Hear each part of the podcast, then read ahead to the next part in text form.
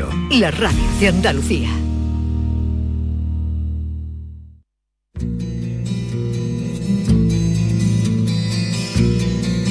La mañana de Andalucía. Yolanda, eh, tu, tu madre, tu padre te asustaba a ti con, con el hombre del saco. Eh, el hombre del saco era una de las cosas que hemos escuchado, yo creo, todos de cuando pequeños. Pero tus padres lo hacían, te asustaban con diciendo, pórtate bien, tú es que eras una niña muy, muy buena, ¿no? Yo he sido muy buena, la verdad. Sigue siendo buena, no niña, pero sí buena. A Yolanda, a Yolanda digo, a David seguro que lo, lo Pero- amenazaban pero- sí. A saco. ti Yo sí estoy te marcado, le decían el tío del saco o el mantequero. Y eso a la hora de la siesta, eso horror. era, vamos, no se podía asomar un niño a la puerta porque pasaba el mantequero. Sí, sí.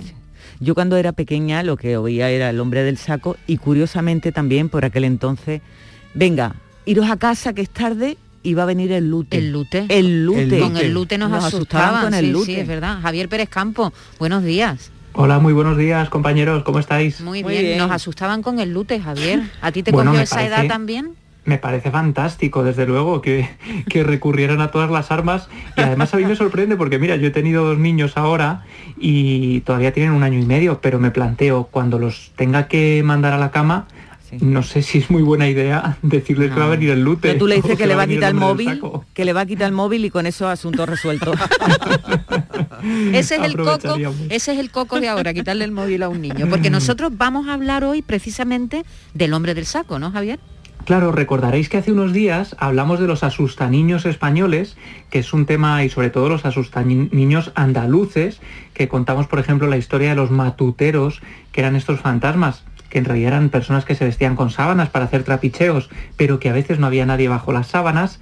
Y uno de los personajes que mencionamos muy de pasada fue el hombre del saco, y algunas personas me han preguntado, me han escrito varios oyentes, diciéndome Oye, yo desconozco la historia real del hombre del saco y me ha sorprendido porque quizá para los que mm, conocemos un poco de criminología española, de sucesos, de tradiciones, sabemos bien esta historia. Pero fijaos qué curioso, para la gente que nos escucha ahora desde sus casas o desde el coche, eh, es algo que desconocían y creo que es muy interesante profundizar en esta figura que nos obliga a entender un momento de nuestra historia, un contexto social muy particular, que es el de principios del siglo XX, una época llena de avances, sobre todo en lo referente al transporte, y que mm, genera muchas leyendas urbanas que surgen en ese momento, como por ejemplo que el ferrocarril que empieza a llegar a nuevas zonas de España eh, funciona engrasando sus ruedas con grasa humana. ¿Qué me dices? Y, ¿Se decía claro, eso? Sí. Sí, y, y claro, ¿por qué surge esta leyenda? Porque en ese momento tan particular, ahora nos cuesta entenderlo, ¿no? Pero en ese momento, principios del siglo XX, corre, sobre todo por algunas zonas rurales, la idea de que la sangre y la grasa humana puede ayudar a curar enfermedades como por ejemplo la tuberculosis. Y eso hace que en algunas poblaciones, en Andalucía por ejemplo hay varios casos, y ahora contaremos algunos, donde se secuestra a niños para matarlos, para sacar su sangre, para sacar su grasa, el unto, y dárselo a personas enfermas para intentar sanarles.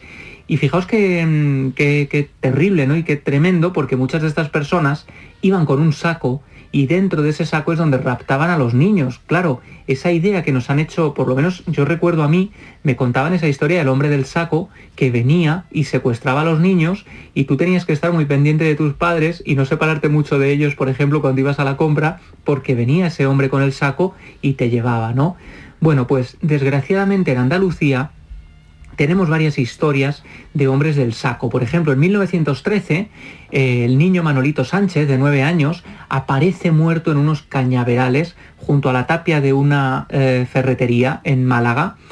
Cuando llegan las autoridades les llama mucho la atención que el cuerpo no tenía prácticamente ni una gota de sangre, se la habían extraído perfectamente y empiezan a investigar qué ha sucedido y al final llegan a dar con unos rateros que han mm, raptado al pequeño, lo han asesinado y han llevado su sangre a alguien eh, de alta sociedad. En un primer momento no se sabe muy bien a qué y con el tiempo, aunque no se ha podido demostrar, se señaló a un torero, a Gómez Brailey, que había fallecido después, unos meses después de la muerte de Manolito, por tuberculosis.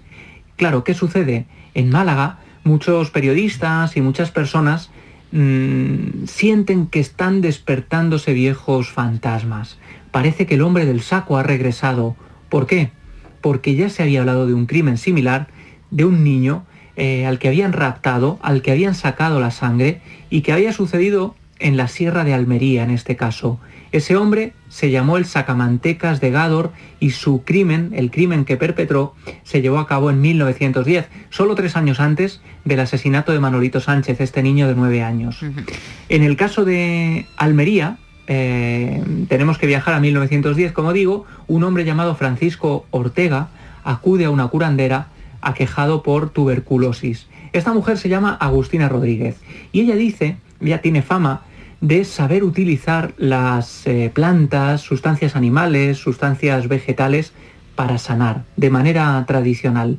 Un conocimiento, dice ella, que es prácticamente infalible y que llega ya donde los médicos no llegan, porque también en, esas, en ese momento, 1910, zonas rurales muy, muy apartadas, ¿no? muy aisladas, a veces el médico no llegaba de manera habitual y estaban estos curanderos que eh, sanaban determinadas cosas, ¿no?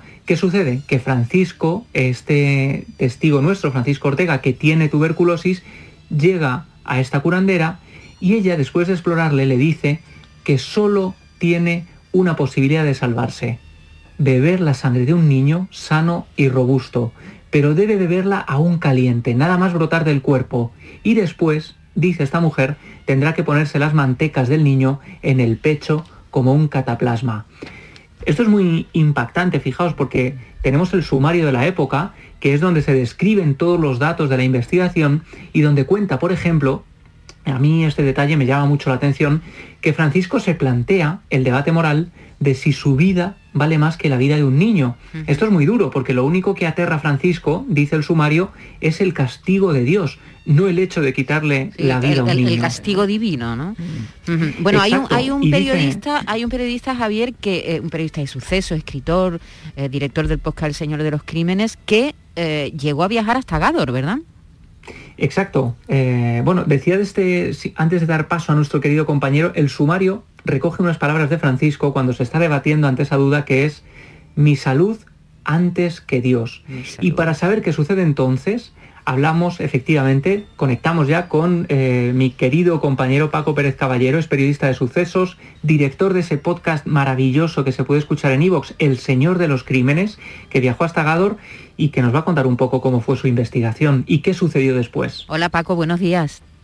Buenos días, queridos compañeros. Eh, muy interesado aquí escuchando a Javi y a todos vosotros. Pues sí, la verdad es que es un asunto que yo trataba hace poco además en el podcast y que me parece fundamental porque efectivamente a todos los que tenemos ya una edad nos hablaron de este hombre del saco y ahora que estamos en una sociedad un poco idiota, eh, perdonadme la, expresión, pero es así, ¿no? Parece que a estos niños que son más inteligentes que nunca, a nuestros hijos, pues si les dices cualquier cosa se traumatizan, ¿no? Saben más que nosotros 300 veces y sin embargo pues no les vayas a asustar.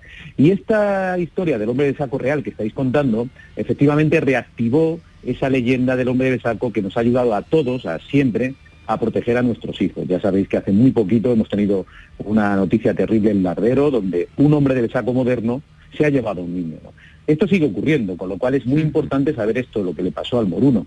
Eh, estabais ahí dejando la tensión máxima sobre si realmente se curó, ¿no? Es lo que todo el mundo se estaría preguntando, ¿no? ¿Se curó el moruno? Pues no, porque efectivamente de nada sirve beber la sangre de un niño ni de aplicarse las mantecas, pero es verdad que eh, a finales del siglo XIX y principios ya del siglo XX había muchas personas que creían que sí, que a través de la juventud, a través de beber, de beber esa sangre humana eh, recién salida de un cuerpo, pues podrían curarse enfermedades que entonces eran letales como la tuberculosis. Paco, ¿se descubrió, la, justicia eh, descubrió lo que pasó con, el, con el asesinato de este niño?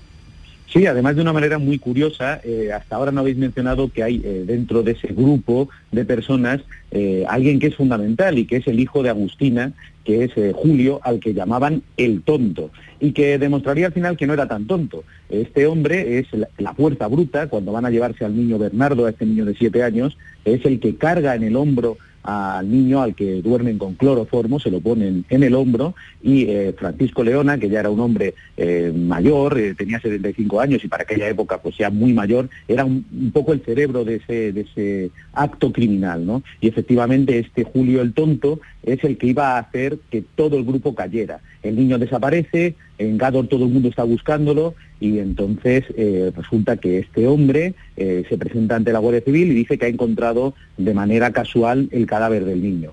Lo que había ocurrido en realidad es que Agustina y Francisco Leona le habían regateado unas monedas que le habían prometido pues, por haber hecho esta tropelía de llevarse al niño y él pues se había presentado ante la Guardia Civil y hizo caer a todo el grupo.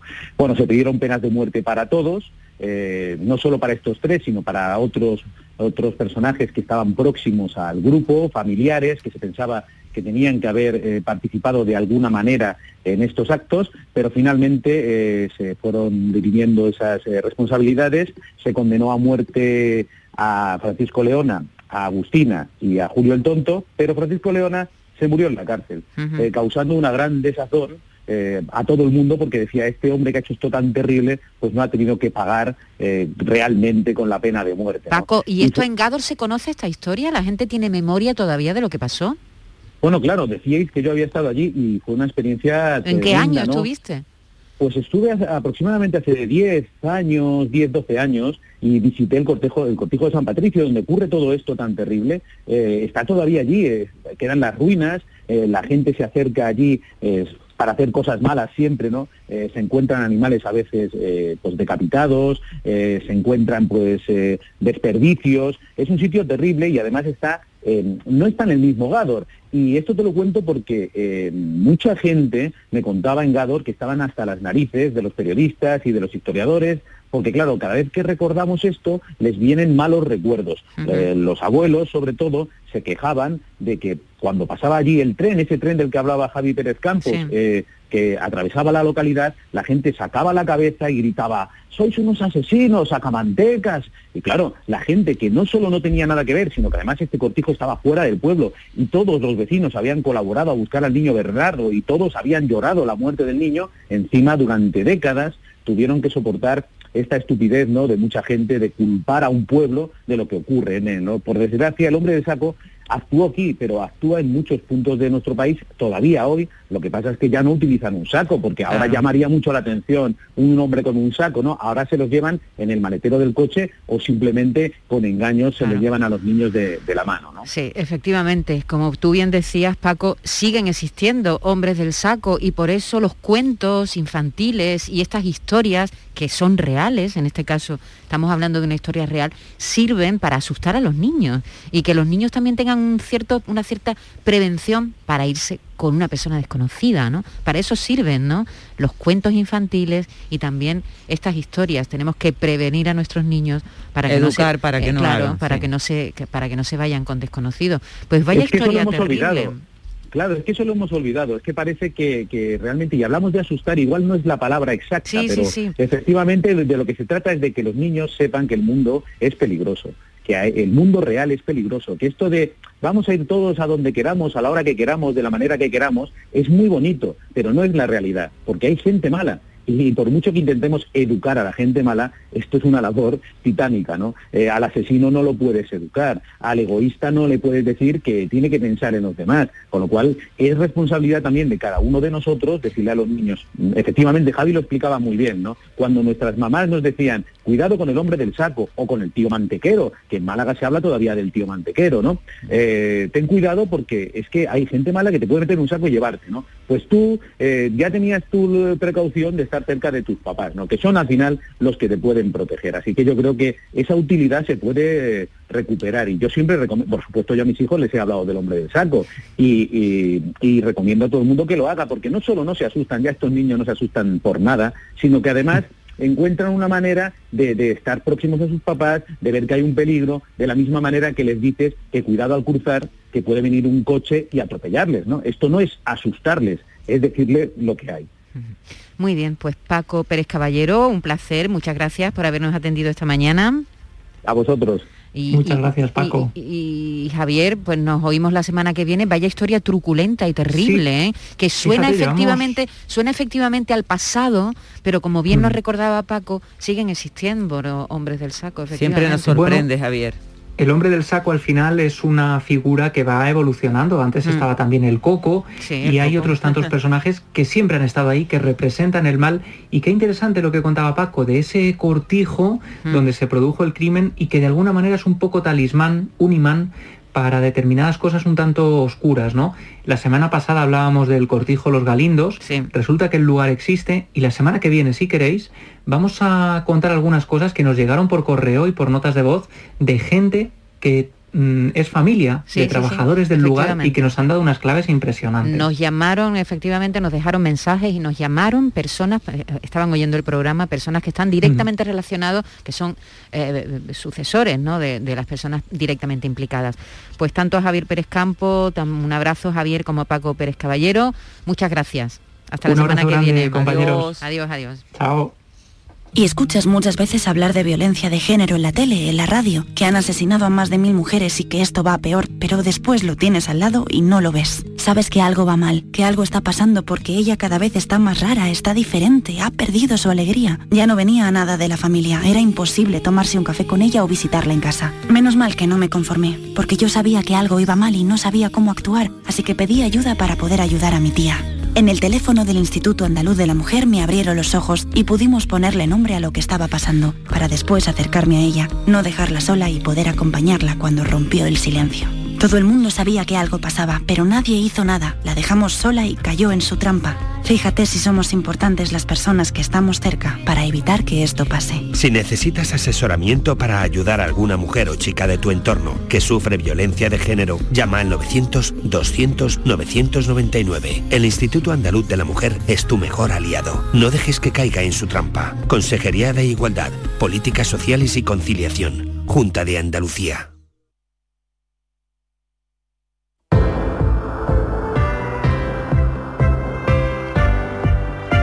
Decía Javier Pérez Campo, ¿qué hago yo con mis niños ahora que son chiquititos y ya no se dice eso del hombre del saco a la hora de meterlos en la cama? Bueno, pues eh, le puedes decir que tienes un colchón estupendo de descansa en casa y seguro que se van con los ojos cerrados para ese colchón, porque van a dormir a pierna suelta. Qué bien, qué gusto dormir a pierna suelta, ¿verdad? Pues nada, aprovechate si no tienes un buen colchón y cámbialo ya, porque Descansa en casa ha preparado para ti un ofertón de cara a la Navidad. Compra tu nuevo colchón de matrimonio hecho a medida, a tu gusto, como tiene que ser, según tu peso, edad y actividad física, con tejido Fresh Reds, que es para estabilizar tu temperatura corporal mientras duermes. Ahora te lo vas a encontrar con un 50% de descuento tal como lo oyes, 50% de descuento. Llama ahora al teléfono gratuito 900-670-290 y un grupo de profesionales te asesorarán sobre este gran colchón, naturalmente sin ningún tipo de compromiso. Esta Navidad descansa en casa, lo que quieres que regales descanso, así que por comprar tu nuevo colchón de matrimonio personalizado, te regalan otros dos colchones individuales también personalizados. Pero aquí no acaba esta gran oferta, solo para esta campaña de Navidad. Descansa en casa, te regala las almohadas de las mismas medidas que tus colchones en viscoelástica de gran calidad. Y es que la Navidad nos gusta todo, es tiempo de regalar. Y qué mejor regalo que tú y tu familia descanséis como os merecéis. Además, si eres una de las 50 primeras llamadas, también te regalan un aspirador inalámbrico ciclónico de gran autonomía con batería de litio. No habías oído nada igual, ¿verdad? Pues llama, llama e infórmate. 900-670-290. Decídete, este es el momento. Cambia tu viejo colchón por uno nuevo con un 50% de descuento y llévate gratis dos colchones individuales, las almohadas de viscoelástica y un aspirador estupendo inalámbrico. ¿No te lo crees? Pues llama, lo tiene muy fácil. El teléfono es gratuito. 900 670 290 Compruébalo solo para esta campaña de Navidad. 900-670-290.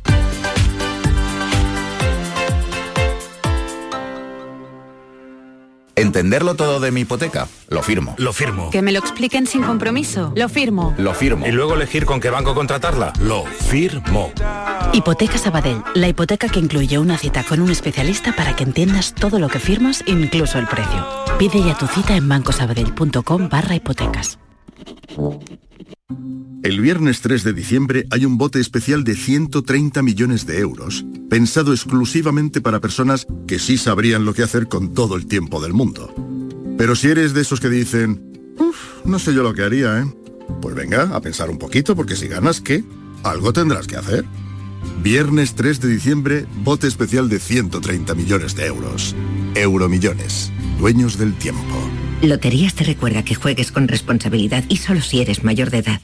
Los andaluces volvemos a recorrer el mundo. Con las mayores cifras de exportación de la historia, la marca Andalucía vuela lejos gracias a las empresas que impulsan nuestra economía. Empresas como las ganadoras de los 15 premios Alas a la internacionalización. Atlantic Copper, Decop, Aertec, Keralto, Meltio, Indagonova y la Confederación de Empresarios de Andalucía. Desde Extenda os damos las gracias y la enhorabuena. Ya tenéis vuestras alas. Conócelas en extenda.es. Junta de Andalucía. Oye, mamá, como salgo de cuentas para Navidades, podríais venir vosotros este año a nuestra casa, ¿no? Buf, complicado, ¿eh? Sacar a tu padre de casa, a tu hermana que viene de Londres, la abuela, cómo tienes las rodillas. Hemos comprado cupones del sorteo del cupón extra de Navidad de la 11. El 24 nos tienes ahí como un clavo. En Navidad, qué bello es repartir. Cupón extra de Navidad de la 11. El 1 de enero, 75 premios de 400.000 euros y más de 910.000 cupones premiados. Compra ya tu cupón. 11. Juega responsablemente y solo si eres mayor de Tus programas favoritos en Canal Sur Sevilla, la radio de Andalucía. Vuelve al patio de la Diputación la muestra de la provincia. 10 ferias empresariales desde el 16 de octubre al 19 de diciembre. Cerveza artesanal, vinos y licores, joven empresa, mujeres empresarias, nuevas tecnologías, productos y sabores de la provincia. Te esperamos. Conoce tu provincia. Más información en la web prodetour.es. Diputación de Sevilla. ¿Buscas una fibra óptica que te dé más? Telecable Andalucía es tu operador local de confianza, sin trucos ni engaños. Telecable. Fibra de 300 megasimétricos por solo 14,90 euros al mes y línea ilimitada de 30 gigas por 12,90. Contrata ahora en telecableandalucía.com y entra en un sorteo de productos Xiaomi. Telecable Andalucía. Conectarse está al alcance de todos. En Navidad todos deseamos lo mejor para los nuestros. Desde 1953, la Logroñesa me ofrece el mejor mazapán. Un sabor único, artesano y tradicional. Pero como no solo de mazapán vive el hombre, ahora también tienen turrón blando y torta imperial. Mazapanes de Montoro la Logroñesa. La Navidad en su mesa. Si me toca la lotería, recorrería el Cantábrico de punta a punta. Con mi amiga Rosa, que ha querido hacerlo desde que éramos pequeñas. Porque a veces cumplir tus sueños es cumplir el sueño de los demás. 6 de diciembre, sorteo de la Constitución con 15 millones a un décimo. Lotería Nacional. Loterías te recuerda que juegues con responsabilidad y solo si eres mayor de edad. Todo lo que hacemos nos define. Cada acto habla de quiénes somos, de lo que nos importa. Ahora tenemos la oportunidad de decir tanto con tan poco. La oportunidad de mostrar lo mejor de nosotros. Por nuestro futuro. Por tu futuro. Llena tu mesa de Andalucía. Junta de Andalucía. No hay en el mundo cosita hay que se pueda a querer tanto que no. O hay en el mundo cosita La mañana de Andalucía. Cita de plata que por graciosa baba y bonita. Caíta, cita de plata que por graciosa baba niña y bonita. Qué bonito, qué bonito ceseo tiene Antonio Sí, Ortega, ¿eh? sí, curado, sí. buenos días. Hombre, curado. Manolo ha tirado para su tierra, podía haber cogido cualquiera de los cantes que tienen ese disco que se llama Calle del Arco. Calle que- del Arco. Yo pensaba que, es que era su calle, la calle No, donde bueno, vivía, ¿no? podía ser, Sí, podía ser. pero es, una, es un rincón de Mairena del Alcor muy especial y escogió ese, ese título para, para este disco. Ujú. Bueno, que va a estar hoy, no, hoy no, mañana, Mañana. viernes a las 7 de la tarde en uno de los foros flamencos de Canal Sur. Sí, mañana volvemos a la Fundación Cajasol en Sevilla y vamos a grabar nuestro foro flamenco del que daremos cumplida cuenta en la televisión y en la radio con tres artistas de, esa jornada de, los que eh, están en, el escalafón de las nuevas generaciones. Antonio Ortega, desde luego, es un cantador que empezó cantando de niño, tiene no sé cuántos primeros premios, todos los premios se pueden decir. Eh, de Granada viene Alicia Morales, que es una joven cantadora de, de la tierra, y el más jovencito de todo se llama David de Aral, que es un guitarrista que, que ha causado mucha sensación por su juventud y su madurez como guitarrista, eh, que es aplaudido por los grandes maestros y que mm, eh, nos va a hacer algunas piezas de su trabajo discográfico titulado Mar Verde. Mar Verde. ¿Por qué? Porque él que es, tiene una filosofía muy, muy especial, eh, él es de Aral, y decía que cuando salía del pueblo y, ah, claro, y miraba, aquello era un mar verde, claro. olivos por todos sitios, ¿no? Y se imaginaba que aquello era un, mar, verde. verde. ¿no? un océano, sí, un océano verde. Del que damos cumplida cuenta cada año eh, ya en esta época con esos aceites nuevos. Exactamente, ¿Eh? la primera prensada de esos aceites maravillosos. Qué maravilla. Oye, vaya cartel chulo, ¿no? Sí. Porque es gente joven Ah. ¿Eh? Eh, porque este David Aral, ¿qué, dices? Que empezó a tocar la guitarra con 10 años. Era la guitarra más grande, más alta que él. Sí. Una guitarra que había en su casa, además, que le había regalado el abuelo al padre, ya por ahí empezó la cosa. Y la verdad es que la afición a la guitarra es algo que cuando te echa mano, te quedas completamente ya eh, abducido por ella. Fíjate lo que nos contó Kiki Morente el otro día, ah. que, él, que, que es cantador, que, que canta, pero dice que estaba todo, ahora está todo el día con la guitarra. Ah. Y que su padre fue, lo, primero que le arrimó fue la guitarra y ahora está picado, picado completamente. ¿eh? Fíjate el caso de Camarón, ponemos el ejemplo de, una figura archiconocida, ¿no?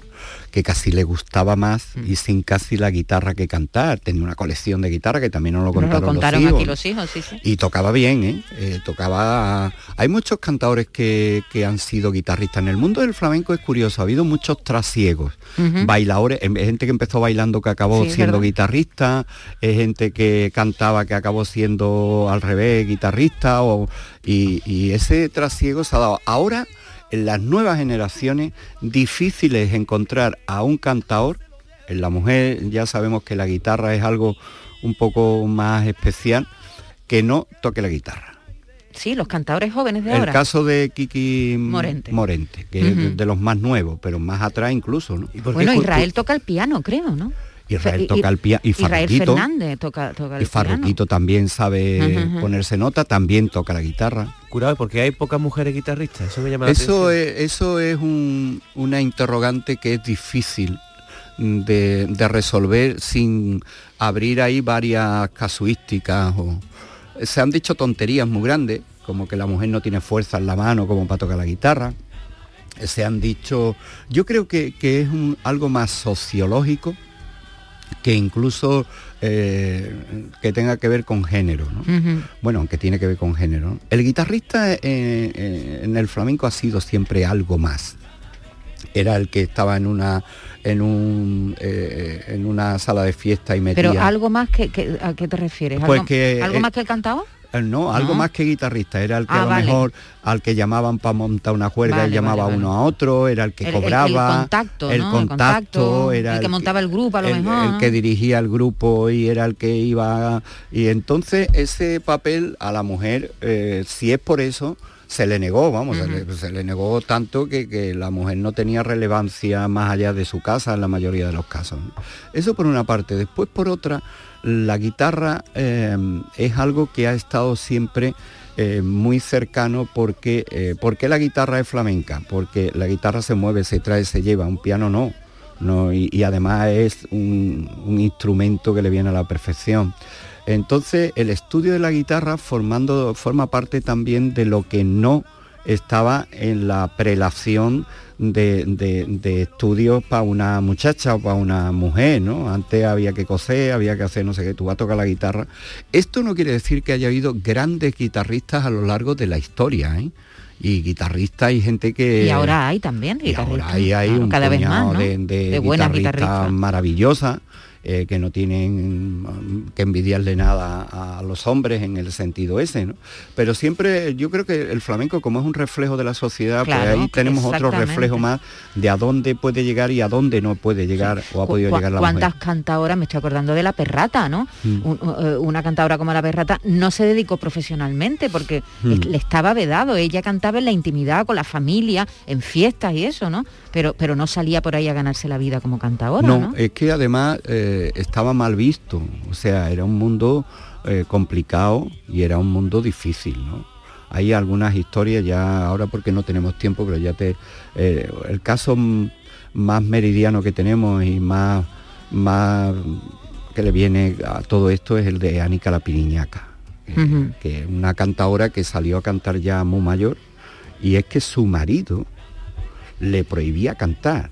Vamos, ella en una entrevista dice, hay que ver en la boda de mi hija que mi marido no me dejó cantar. Increíble, ni siquiera en las fiestas privadas la dejaba. la dejaba, pero cuando él quería. Sí, sí, sí. siempre miraba, era te va a hacer algo. miraba al marido, el marido decía que no con la cabeza, era que no cantaba. Y si le decía que sí, pues cantaba. ¿Qué pasó? Ya lo voy a contar.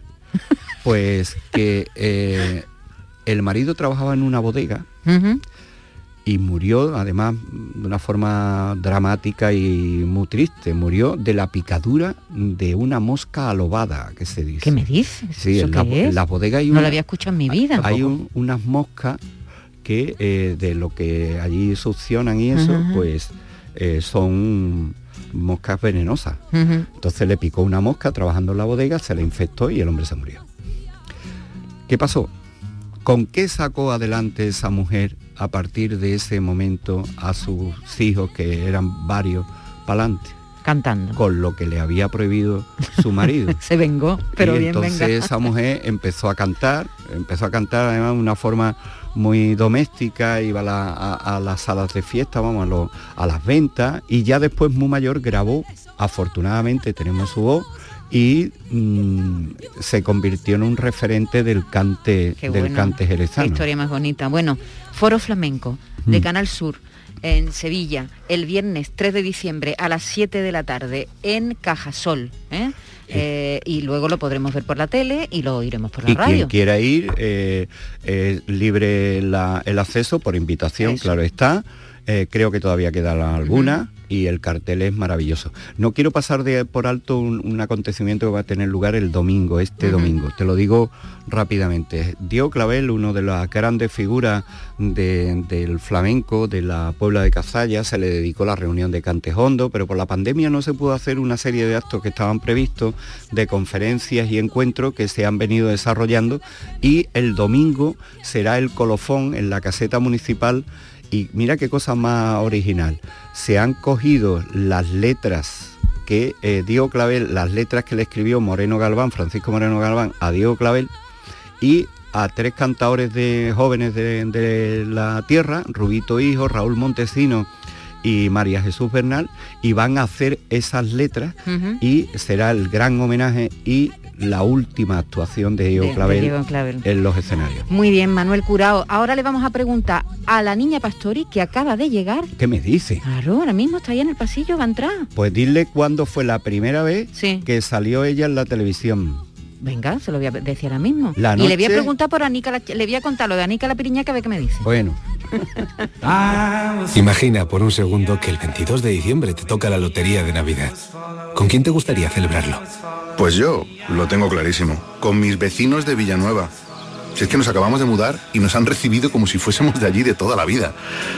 Ay, cómo nos toque a todos. Compartimos la suerte, con quien compartimos la vida. 22 de diciembre, sorteo de Navidad. ¿Y a ti? ¿Con quién te gustaría celebrarlo? Loterías te recuerda que juegues con responsabilidad y solo si eres mayor de edad. Todo lo que hacemos nos define. Cada acto habla de quiénes somos, de lo que nos importa. Ahora tenemos la oportunidad de decir tanto con tan poco. La oportunidad de mostrar lo mejor de nosotros. Por nuestro futuro. Por tu futuro. Llena tu mesa de Andalucía. Junta de Andalucía. El Senado es de todos. Jornadas de puertas abiertas 1 y 2 de diciembre. Ven a verlo, es algo tuyo. El viernes 3 de diciembre hay un bote especial de 130 millones de euros, pensado exclusivamente para personas que sí sabrían lo que hacer con todo el tiempo del mundo. Pero si eres de esos que dicen, uff, no sé yo lo que haría, ¿eh?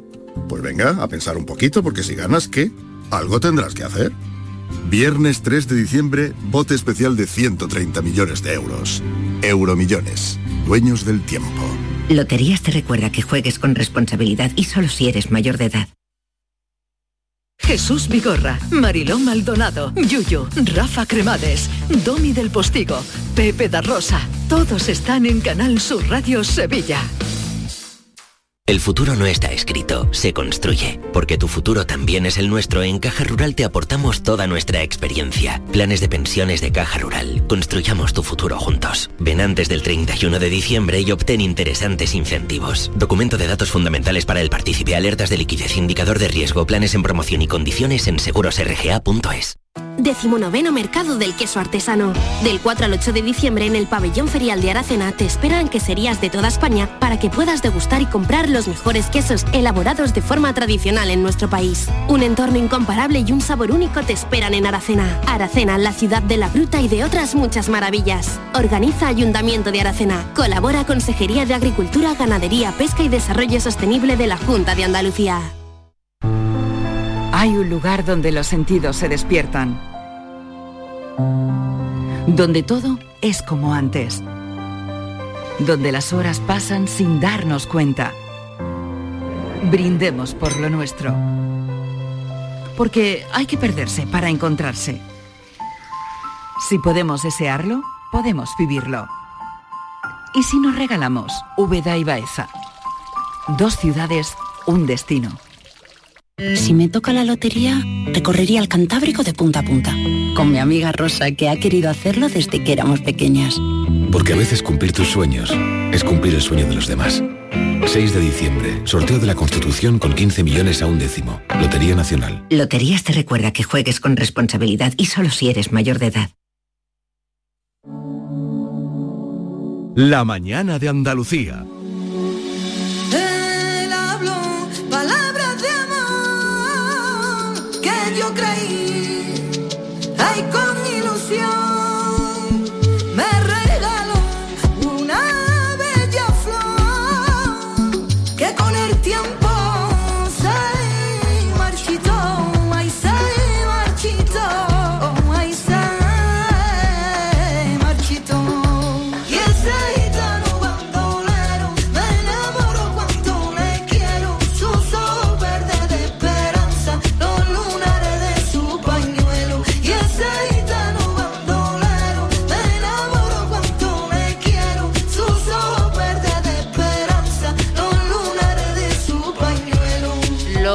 Anunciando a lo largo de toda la mañana que va a estar con nosotros Niña Pastori y ya está aquí. Bienvenida, ¿qué tal? Muy bien. Buenos muchísimas días. gracias. Buenos días. ¿Cómo estás?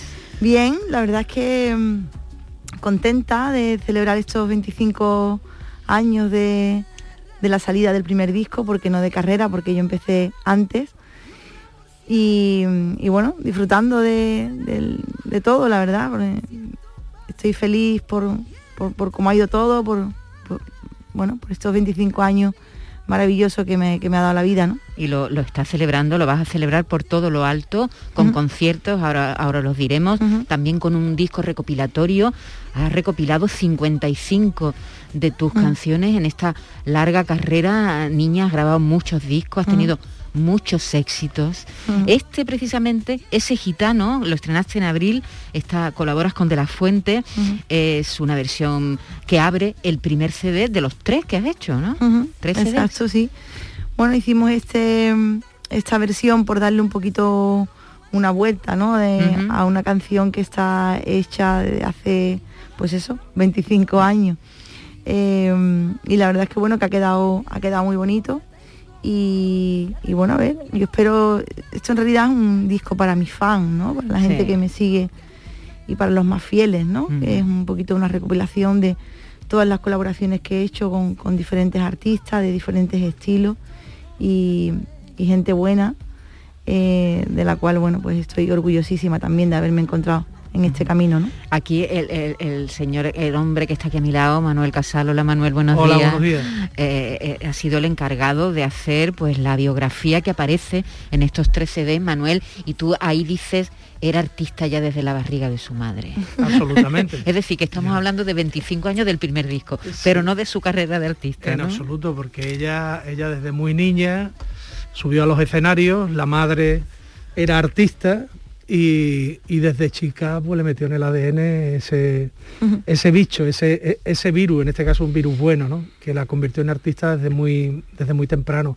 Fue una, una cantadora precoz, desde muy pronto entendió el flamenco por la genética, porque su bisabuela era Inés la del Pelao, una de las grandes cantadoras de, de la historia de la isla de San Fernando, como María Borrico, como la, la mítica Lola, de la que habló Demófilo, el padre de los Machados. Y entonces hay, hay una raíz cosanguínea ahí que, que acaba en, en Niña Pastori.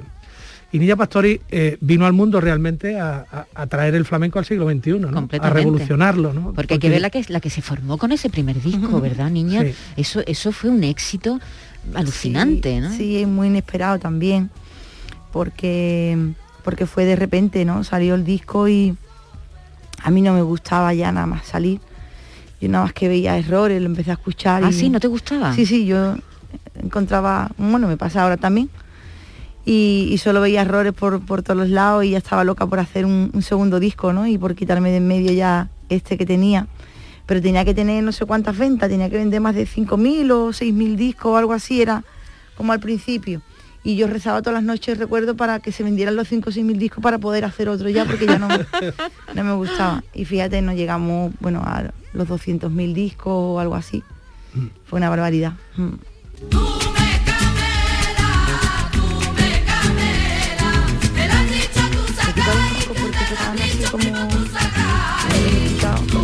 Un poco, pero no te Ah, el auricular, espera, ahora te, ahora te va, no te sí, que no se va y se viene, ¿no? El No, está auricular. más cómoda si no. Está más cómoda así. Bueno, estamos escuchando, tú, tú lo oyes, Lo ¿no? escucho desde aquí. Eso, tú me Lo que- camelas. lo que Estamos sale. oyendo que fue uno de los grandes, si no el primero, ¿no? El primer, Mm, primer, primer gran single, éxito. sí, sí, sí. Eh, Este fue el primer single Sí, del disco. Sí, el primer single del disco, el primer, el primer tema que salió de ella fue Tú me camelas, que también es un golpe en la mesa. Lo que pasa es que ella estaba rodeada de gente muy ortodoxa Ajá. del flamenco. Mm. Y cuando ella hace esta propuesta que viene de la mano de Alejandro Sanz y de Paco Ortega, pues la gente se rebota y empieza a hablar con la madre y con ella de esto que es lo que es. Esto- esta no eres tú, ¿no? Pero sí era ella, porque el proceso de maduración ha sido muy potente. Muy potente, muy potente. Y entonces ya te cambia la vida. ¿No? Sí, te me cambia te me- cambiaría la vida radicalmente, porque de- de- después de un éxito como, como el del primer disco, tú te tienes- Lo que pasa que es verdad que ni fue un éxito tan, tan, tan, tan bestia en comparación con otros éxitos de otros artistas. Y realmente yo ya eh, conocía un poquito ¿no? lo que era el éxito, porque yo empecé a cantar con ocho años, con, con mi madre, de la mano de mi madre, hice muchas peñas, hice muchos concursos, muchos festivales, muchas cosas antes de... Pasa que en en realidad empecé siendo una niña, ¿no? Entonces parecía que no llevaba tanto tiempo, pero yo ya tenía mis tablas cuando Claro. hice el primer disco, en el sentido de defenderme en el directo. Eh, el proceso era antes diferente como ahora, ¿no? Ahora, Ahora los jóvenes hacen una maqueta, hacen el disco. ahora hacen una maqueta y hacen el disco y después se suben al escenario. Y antiguamente, o en mi época, era, era diferente, ¿no? Era, eh, te hacías primero como artista en los directos, sabías eh, sobrellevar todo eso y ya después tenías la suerte de grabar un disco, pues se hacía, ¿no? Entonces ya cuando tú te subes al escenario pues tenías las tablas y, y un poquito esto. Entonces bueno, cuando me vino el éxito sí es verdad que fue un éxito muy fuerte y a mí me sorprendía, sobre todo el ir por la calle, que la gente me miraba al principio, porque no era- no era tan conocida, pero ya lo era, porque hice mucha televisión. Sí, mucha Bueno, televisión. mucha radio, hice de todo, pero mucha tele, entonces la gente me miraba, era como eso, ¿no es? Y a mí eso sí que me, me chocó un poco porque yo no estaba acostumbrada a ir por la calle y que la gente me reconociera, claro está. Pero pero que creo que tampoco fue un cambio tan fuerte en mi vida, ¿no? Ya Además, yo- venías tú del mundo artístico, claro. Lo conocías perfectamente, Claro. sabías. Y aparte, bueno, he tenido siempre una familia muy muy normal, eh, mi gente son gente muy, muy sencilla y yo cuando llegaba a casa mis hermanos me seguían dando los mismos cates. Ese golpe de realidad nunca lo has perdido. Pasaban siempre las mismas cosas, entonces... Porque no nunca- vea lo de tus hermanos, es la única niña, ¿eh? entonces los hermanos es para conocerlos. A mí me ha dado mucha alegría que esté Manolo aquí en este disco y que lo haga él y charlar con él el ratito que estuvimos charlando por teléfono antes de hacer recordar tantas cosas. Me da mucha alegría porque realmente es una persona que me conoce. Y, y ahora eh, con el tiempo, ¿no? Me apetece solo eso. Rodearme de gente que realmente sepa quién soy. Y porque creo que es mucho más fácil todo, ¿no? Eh, muchas veces habla de ti gente que, que sabe de ti o que ha escuchado de ti o que han dicho de ti o que, o que tiene un poquito una orientación de, de cosas, ¿no? Pero, pero me apetece pues eso, que esté gente a mi lado, gente que realmente sabe quién soy yo, quién es mi madre, quiénes son mi gente, cómo son. Y, creo que, luego todo va a ser mucho más fácil, más auténtico y más de verdad, ¿no? Fíjate lo que me está pasando ahora mismo, se me está poniendo el vello de punta porque me acuerdo de las mismas palabras que tú estás diciendo ahora. Esto, esto es tela de serio en, el mundo, en el mundo artístico. Es decir, llega un momento en que quieren estar rodeados de lo suyo. Porque ha habido tantos aleos alrededor, tantos ruidos, que, que- muchas veces no reconocen una parte de su etapa. ¿no? Y Camarón al final, unos, unos años antes de, morirse, cuando eh, yo empezaba en Radio Cádiz y, iba a presentarlo a, a los sitios de, de la Bahía de Cádiz, de la provincia de Cádiz, incluso a la Plaza de Toros de Málaga, Camarón me llevaba en el coche porque le decía a mi padre, dile al niño si está libre que se venga conmigo, porque él quería estar rodeado de gente que lo conociera. Y solo quería que hablara de él, que lo presentara alguien que lo conociera. No, no un extraño, ¿no? Y fíjate lo que está diciendo María en este caso, ¿no? Me he acordado ahora mismo de las palabras de Camarón. Pero María tiene, tiene varias etapas muy relevantes en estos 25 años. De la primera con, con Alejandro y Paco Ortega, en la que ella canta canciones de otros. ¿eh? Ella conoce a Chaboli y, es la revolución de su vida, es la revolución emocional, porque, porque se casó con él, pero también en la revolución eh, artística. Ella realmente madura eh, con Chaboli, porque se admiran artísticamente, se complementan en, en- en lo divino y lo humano, eh, con, las niñas, en la música, entran en bucle y nace una nueva niña Pastori que ya es eh, propietaria, dueña de lo que hace. Ya ella decide y se convierte en cantautora, porque eh, mucha gente no sabe que, que Niña Pastori escribe la mayor parte de sus temas. ¿no? Sí, pero tú has mencionado a Alejandro Sanz y como esto es un repaso de los 25 años de, de Niña Pastori, no podíamos dejar de oír aquí, aunque sea brevemente, uno de los grandes, grandes éxitos de la niña con su amigo Alejandro Sanz. Caí por la madrugada. Ha puesto los de punta cuando ha Y caí, caí, que se despierta por la mañana, me llena el cielo de gaditana y caí, caí por la madrugada, como me huele el sol y caí, caí, que se despierta. ¿Qué recuerdas de estos momentos cuando, cuando cantas Kai? Pues mira, el CAI yo lo escuché en la casa de Miguel Bosé. Estábamos, Alejandro iba a hacer este disco, el disco de, de Cañailla, que a mí también me apetecía ponerle ese, ese título eh, cantando una canción a CAI, ¿no? Eh, que llevara el, el título genérico del el disco fuese pues lo que soy yo, una cañailla, ¿no? La- los que somos de San Fernando nos dicen. Y, y nada, yo me fui una, una noche para allá, como íbamos la tarde, noche, solíamos ir y escuchábamos canciones de gente que nos mandaban para hacer un poco el repertorio. Y bueno, pues uno de estos días que vamos allí a, a la casa de Miguel, porque entonces Alejandro se estaba haciendo su casa nueva y no tenía casa y se estaba quedando en la casa de Miguel. Entonces estaba casado con Heidi Mitchell, su primera, primera mujer, y allí estábamos, íbamos para allá, la verdad que estábamos súper a gusto, Miguel nos trataba súper bien. Muy buen nos anfitrión, daba un- sí, sí. unos jamones que estaban, que estaban buenísimos y el tío la verdad es que nos daba gloria bendita, nos trataba muy bien. Y allí pues entrábamos en esta, esta escuchando cositas y, y en este mundo así tan de, de amigos y de, y de echar el rato, ¿no? Y en uno de estos días, pues de repente Alejandro se puso en el piano y dice, estoy haciendo una cosita que si te gusta la termino y si no, pues pasamos y tal.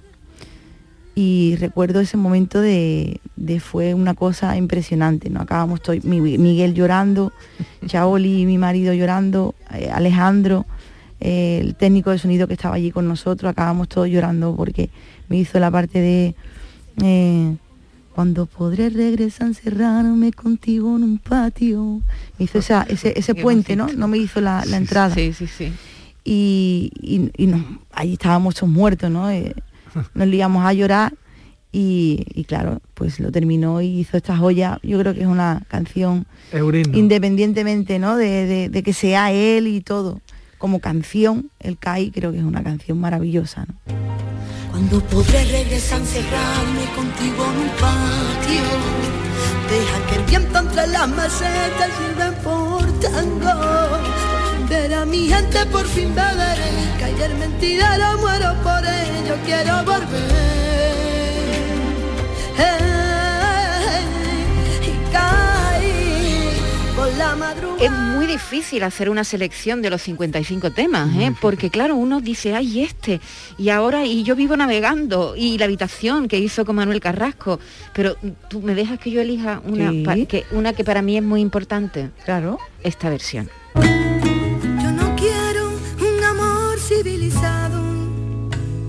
Con recibo y escenas de un sofá. Maravillosa. Yo no quiero que viajes al pasado y vuelvas del mercado con ganas de llorar. Yo no quiero vecinas con puchero. Yo no quiero sembrar ni compartir. Yo no quiero 14 de febrero, mi cumpleaños.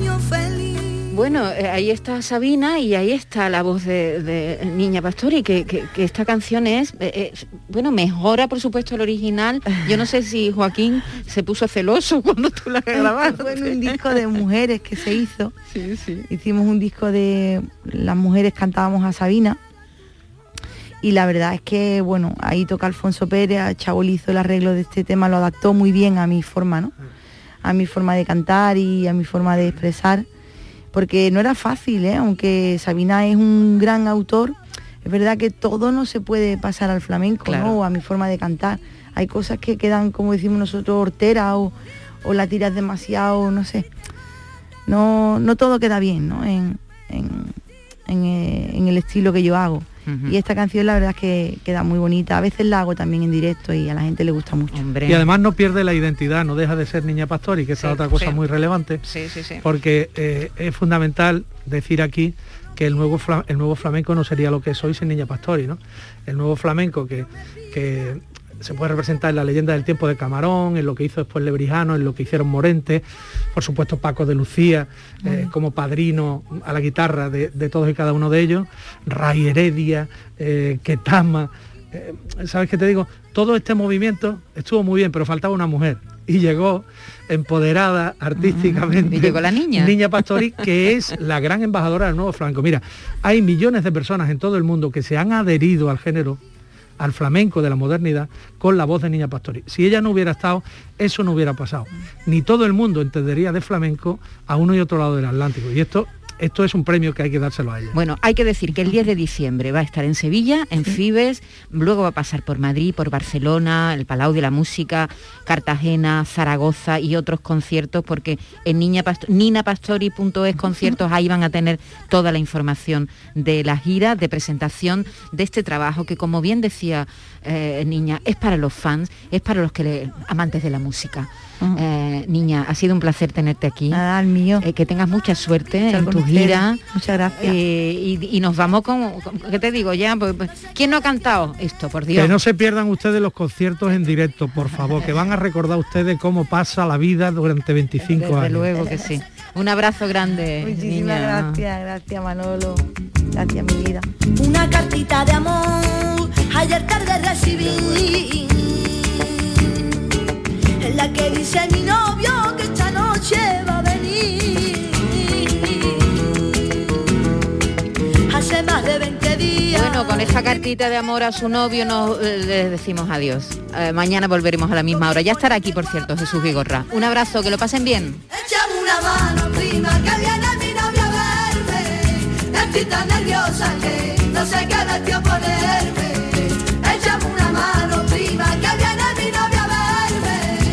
estoy tan nerviosa que no sé qué vestido ponerme. Échame una mano, prima, que viene mi novia a verme. Estoy tan nerviosa que no sé qué vestido ponerme.